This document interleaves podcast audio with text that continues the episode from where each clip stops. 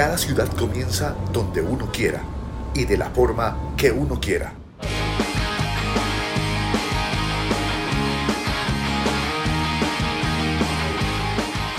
Bienvenidos a Contracorriente.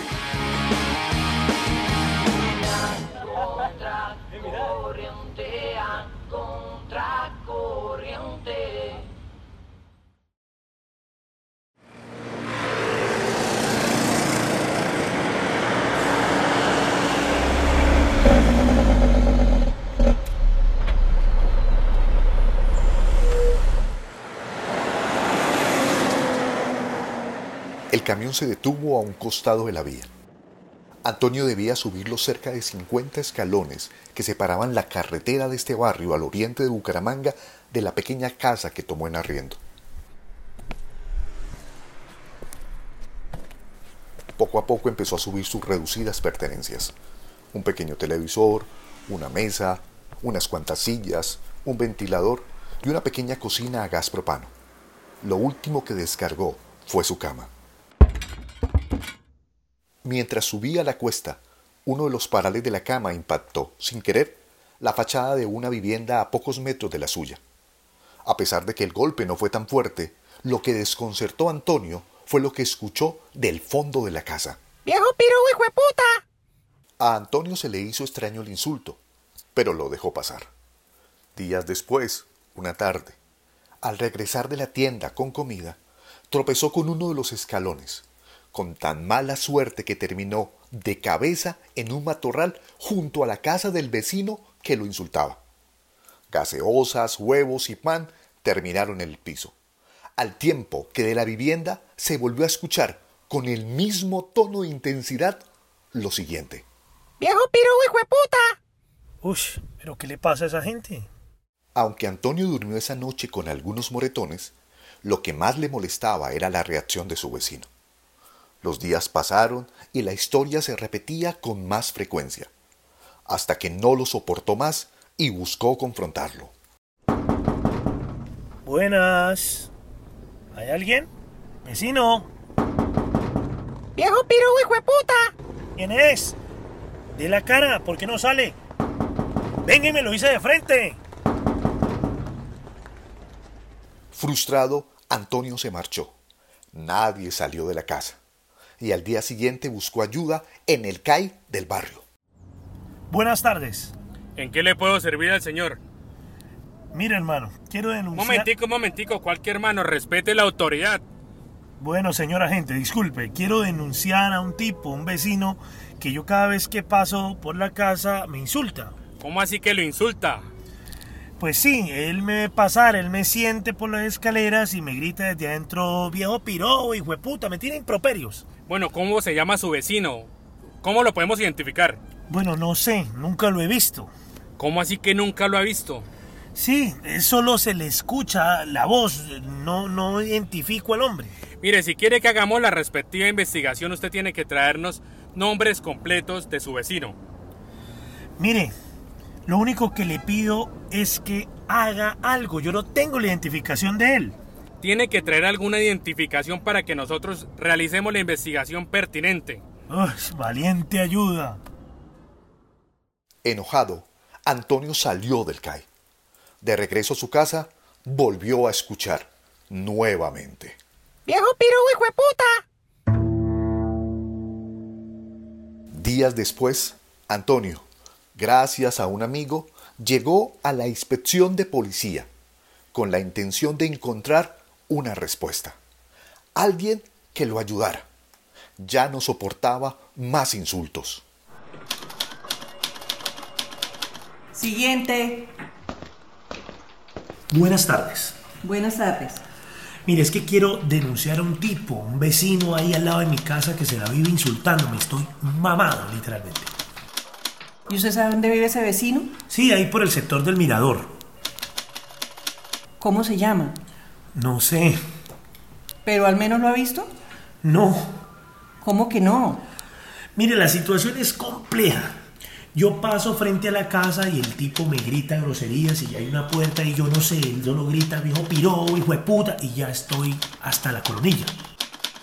Mire, señor, Tiene que tener al menos la identidad de su vecino. Si no tiene el nombre, no le puedo ayudar. O mejor dicho, vaya a la alcaldía. De pronto allá la Secretaría de Gobierno le puede ayudar, pero consiga el nombre. No me haga perder el tiempo. Estoy muy ocupada. Cojo oficio. Siguiente. Antonio salió con la firme convicción de tomar justicia en sus manos. Un insulto más y conseguiría un arma para atentar contra su vecino. Y ocurrió. Justo al pasar esa tarde, volvió a escuchar. ¡Viejo pirujo, hijo de puta! Uy, se ganó el pepazo este hijo de puta.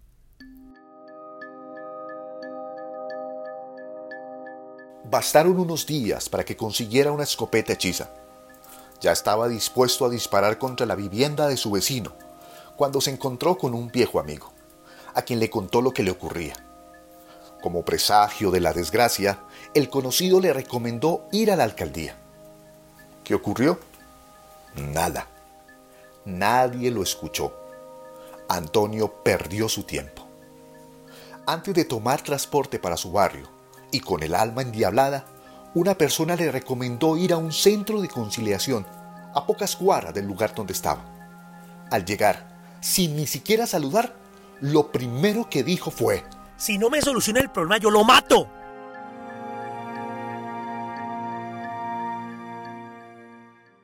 Yo pensé que era que se refería hacia mí y entonces ahí nosotros teníamos, actuábamos tres conciliadores en esa oficina y tenía una reja pues.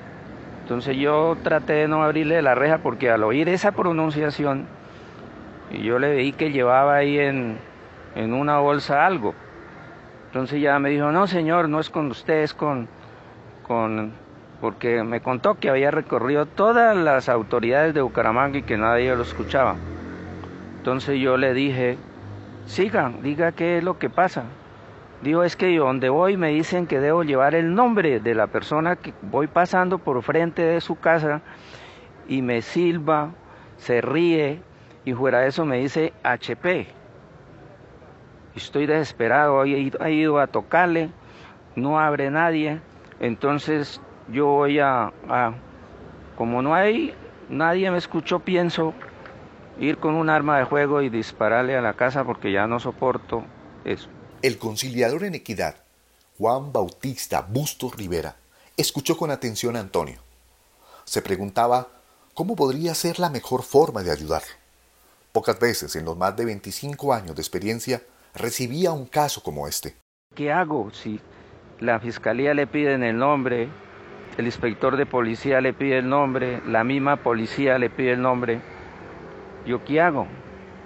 Entonces yo le, en mi pensar y en mi experiencia ya de todos esos temas, dije, yo le voy a hacer un citatorio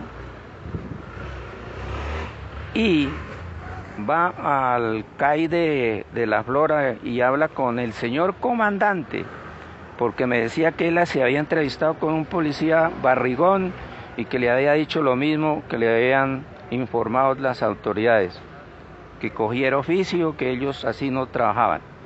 Entonces yo le dije, pues, hable con el señor comandante y cuéntele y entréguele este citatorio y que vayan allá al lugar identifiquen a la persona y le, anoten ahí el nombre y le notifiquen el día y la hora de la audiencia. El día de la audiencia llegó.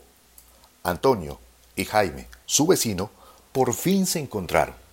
Se expusieron los hechos hasta que le preguntaron a Jaime la razón de los insultos. No, señor. Yo estoy muy viejo para esa vaina. Yo vivo solo en esa casa, no le abro a nadie porque una vez abrí y los ladrones me empujaron y se llevaron el televisor, la plancha, la licuadora, todo lo que había. Ese barrio es peligroso. Claro, yo sí vi que el señor tocaba, pero no le abrí pensando que me iba a robar también. No lo conozco en el barrio.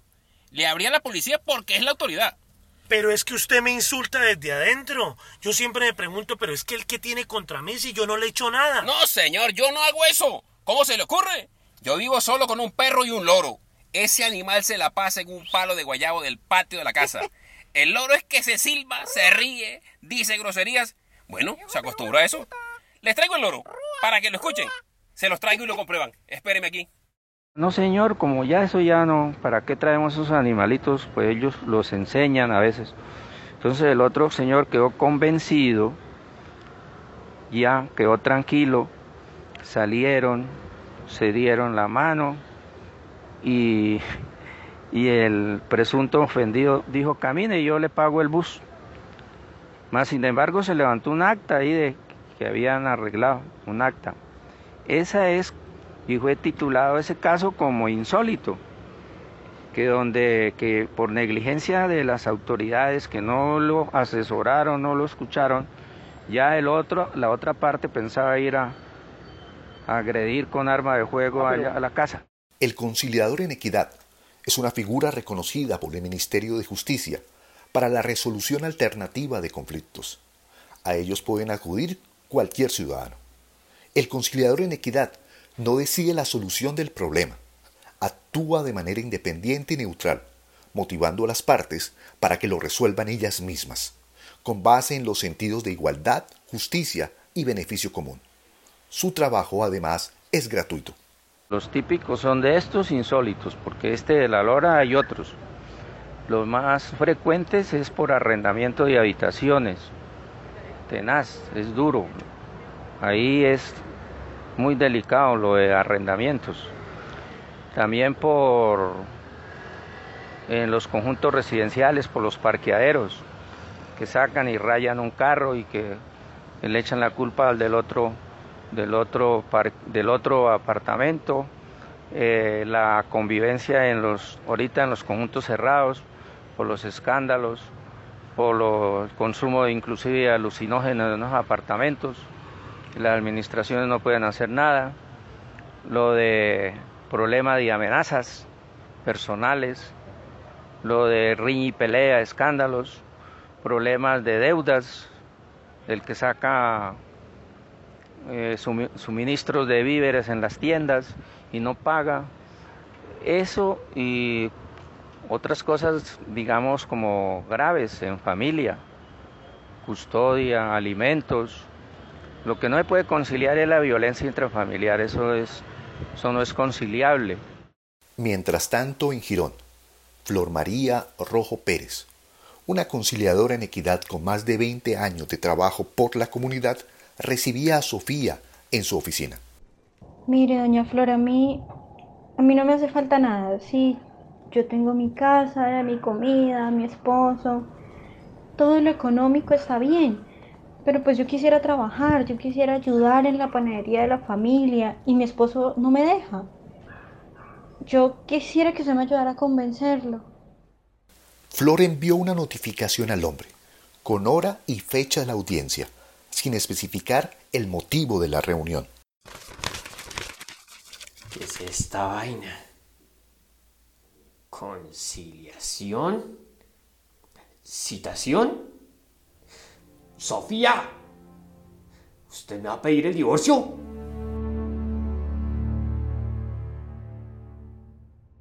Nos pusimos a conversar, duramos más o menos como hora y media y él no cedía, no cedía. De momento se dio a que un solo día a la semana ella fuera a la panadería. Entonces ella no quería y yo le pedí el favor a ella que a él que se retirara y hable con ella. Entonces hablamos y le hicimos volver a pasar a él a la oficina. Entonces ya acordamos que sí, que un solo día a la semana ella iba. Eso pasaron unos cuatro años y un día yo entré a la panadería a, tomarme un tinto con una señora y cuando el señor me miraba, pasaba y me miraba y de momento me arrimó me preguntó.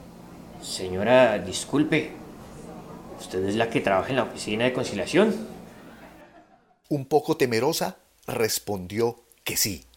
Pues es que yo quería encontrármela para darle las gracias. De verdad, muchas gracias. Mire, yo soy el de la audiencia que no quería dejar a su esposa trabajar, pero no sabe la gran empresaria que descubrí. Ella se hizo cargo de la panadería y tenemos otros negocios más. Y ella es muy buena administradora. Muchas gracias, la verdad.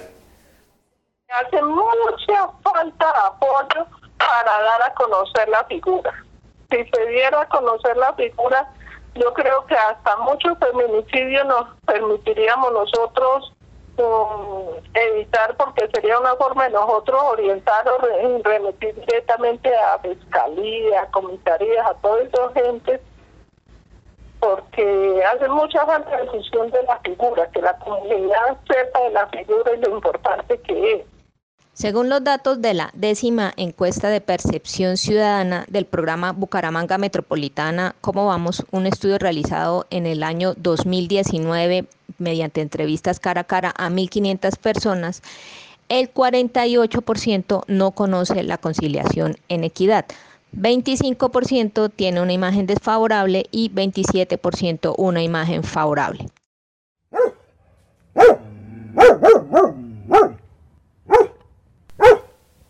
Entretanto, al norte de Bucaramanga, por un perro de raza boxer, una mañana se enfrentaron dos hombres.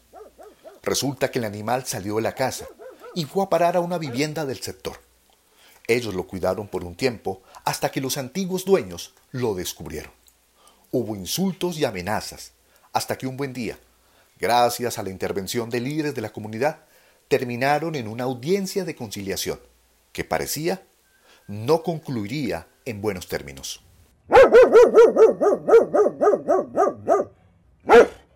A ver, señores, en vista de que no hemos podido llegar a ningún acuerdo, les propongo que el perro sea el que defina quiénes son sus legítimos dueños. ¿Les parece? En un extremo ubicaron a los primeros dueños. Al otro lado, a la familia de la disputa. El perro quedó en el centro. Le dieron exactamente ocho vueltas para marearlo. Y luego cada cual empezó a llamarlo por el nombre por el que lo conocía. Zeus. Danke, venga, aquí, aquí, Danke. Zeus, vamos, Danke. vamos, Danke, vamos venga, a casa, venga. vamos, Danke, vamos venga. a la casa y comida. El acuerdo de conciliación consistía que para donde se fuera el perro, se quedaba en esa casa. Ya no valían los argumentos de las partes. Esta era una decisión del animal y se respetaría. Al final, el boxer apareció lamiendo a los primeros dueños. Su verdadero nombre era Zeus, mientras que la otra familia salió del recinto decepcionada. Uno de los hombres perdedores dijo al marcharse. Ese hijo de puta chandoso era de ellos. Yo simplemente estaba jodiendo.